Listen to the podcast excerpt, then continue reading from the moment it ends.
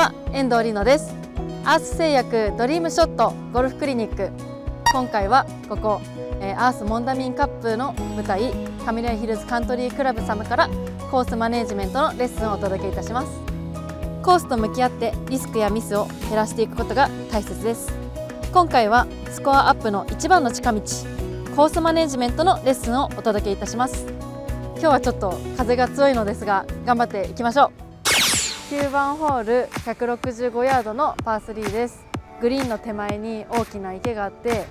かなりここも圧迫感があるホールとなってます。ピンを狙うというよりはグリーンのセンターにしっかり乗せていけるようなマネジメントが大切になってくると思います。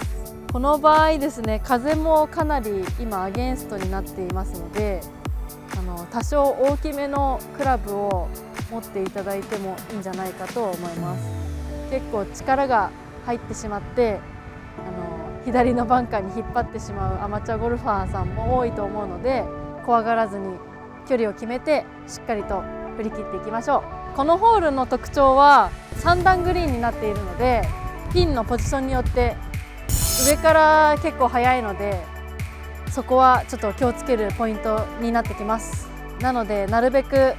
手前目から乗せていくのが理想ですね。ティーショットはなんとかバーディーチャンスにつくことができました。ここは9番ホールなのでなるべくハザードバンカーやあの池に入れてボギー以上叩くよりはなるべくパーパーを目指してパーセブン目指して後半につながるホールにしていきましょう。